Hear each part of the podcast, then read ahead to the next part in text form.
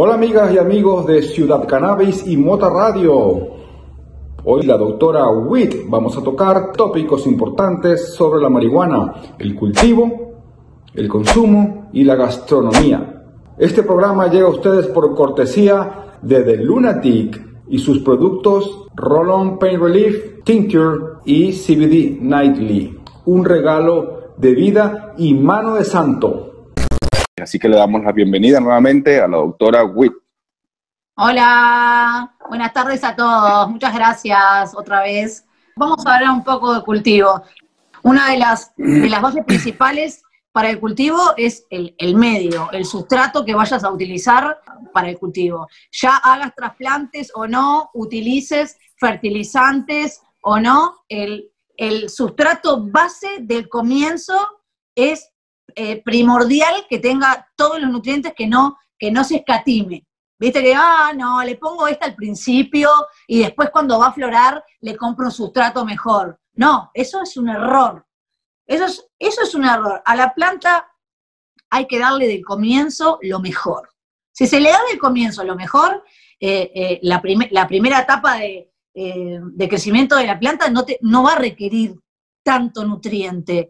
Creo que una de las bases principales es eso, es el sustrato. Yo, en mi caso, hago eh, mi propio compostaje y voy reciclando año a año eh, el, sustrato. Pero em, está bien, sí, hay, hay, hay, colegas que me dicen, no, mira, yo prefiero comprarlo. El que tenga la oportunidad de poder comprar eh, para cada temporada un sustrato nuevo, fantástico. Yo como, como no tengo los medios para poder comprar tanto sustrato, porque una cosa es hacer una planta, dos plantas, y otra cosa es hacer 50, entonces no se requiere la misma cantidad de, sustrato. Yo opto por, cuando llegué acá a España no tenía ni un litro de sustrato. Obviamente me fueron enviando, fui comprando, eh, y claro, lo que yo recompongo con, con materia orgánica, el, el, nivel de sustrato eh, cada año va subiendo, cada vez hace cada vez hace más, más, gramaje. Entonces yo ahora ya cuento con el sustrato eh, tope que tengo para cultivar. Yo ya no compro más sustrato, ya tengo el sustrato suficiente. Y lo, y lo recompongo año a año, eh, todos los inviernos. Otra de las cosas a tener en cuenta eh, es si vas a cultivar en exterior o en interior. No va a ser lo mismo si vas a cultivar en interior. Ay, ¿qué tengo que tener en interior? Eh, no, se puede escatimar en la luz. Eh, vamos a lo mismo, lo, de los trasplantes, lo del sustrato y lo del alimento. Eso no se puede escatimar. Eh, ¿Temperatura también hay que controlarla? Sí, a ver, sí, yo hago, yo hago interior, pero yo no hago carpa. Entonces, yo no tengo este, extractores y todo eso que usualmente se necesita, si vas a tener un indoor cerrado, vas a tener que tener todo el kit completo para darle el mejor ambiente a la planta, porque si no, es como te digo, vas a tener problemas en todo el cultivo, que la humedad, que el calor, que la plaga, que... Eh, tienes que tener, si lo vas a hacer interior, tenés que tener todo controlado. Cuando vas a hacer interior ya es un poco más complicado porque vos vas a depender del tiempo. Si bien siempre le digo a la gente que, mm, tutoren eh, a tiempo, que no esperen a que se les hagan grandes plantas o grandes arbustos para tutorar. El tutorado se hace cuando ya las plantas ya, ya tienen una estructura, que ya ves que es una planta, que viste que no es un que está creciendo. Cuando ya es una plantita, ya es recomendable tutorar. Dependiendo de la técnica que quieras hacer o que quieras trabajar o que quieras probar, eh, cómo vas a ir eh, eh, haciéndole la funcionalidad a la planta. Yo la temporada pasada utilicé mucho los masajes estructurales. ¿Viste? Masajeaba, masajeaba, en vez de hacer podas o piedra cuerda, que le ponía como un, cordoncito de, algodón, con una piedrita a la rama, dependiendo de lo que pesara la rama, el tamaño de la piedrita, para evitar las podas, ¿viste? Pero dije, voy a ver lo de los masajes estructurales porque nunca lo había hecho así a diario todos los días y la verdad que funcionó bastante bien. Em, Después habrá que hacer unos, unos tutoriales de los, de los masajes y todo para que más adelante la gente aprenda cómo es. Vos decís, bueno, voy a hacer determinada técnica. Vos sabés que determinada técnica te va a llevar eh, determinadas actividades. Si vos pones un tutor y bajás la planta y la podás, ya está. Después vas a tener que esperar a que vegete y crezca un poco para seguir enredando y más nada. Los masajes sí, los masajes, eh, mientras estás regando con, una con la otra, le estás masajeando. Y a ver, algunas no quieren saber de nada, masajeas y como que vuelven, masajeas y como que vuelven, y hay algunas que las masajeas y, y son bastante más dóciles. Eso también va a depender eh, de la genética. Em, y bueno, otra de las cosas importantes, ya dijimos, el alimento, la luz, si vas a estar en exterior, em, examinar el lugar, eh, siempre hay que hacer una evaluación de dónde se van a poner las plantas antes de poner las plantas.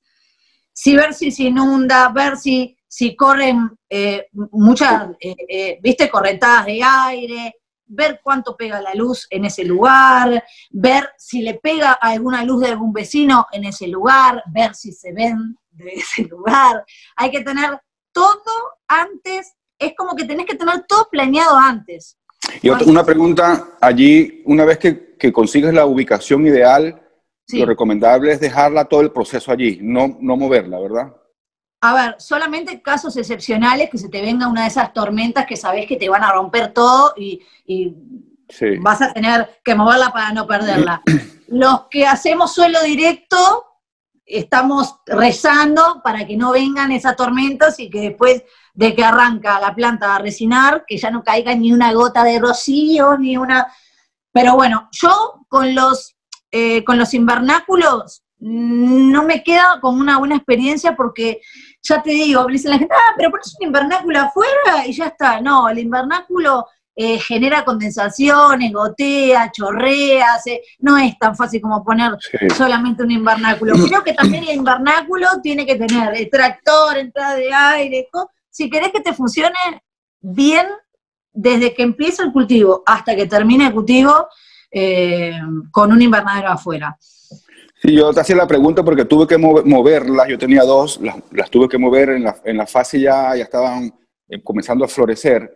Sí. Las tuve que mover y desde que las moví, las dos se me dañaron por, por diferentes razones. Y también hubo mucha, yo no pensaba que el viento, le, las, corrientes de aire les podían influir tanto. Y hubo algunas noches con muchas corrientes de aire. Este, y cuando me desperté en las mañanas, las, las hojas, las ramas se habían todas como si alguien las hubiese quebrado porque mucho viento, ¿no? Porque ya, estaban un poco cargadas. Ya estaban afuera. ¿Vos las no, estaban afuera. Estaban afuera, pero la cambié de posición. Quizás no le pegaba el sol a la misma hora. Sí, todo cambia.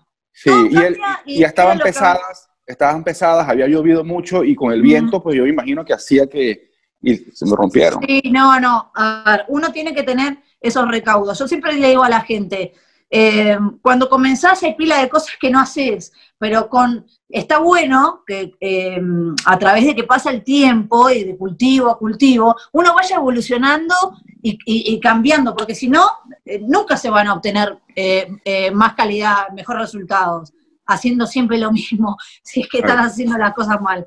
Entonces, uno si está en exterior, ya te digo, tenés que tener el recaudo, la planta, si se estresa, no, no, quiere decir que vaya a morir o que no te vaya a dar flores. No te va a dar el 100%.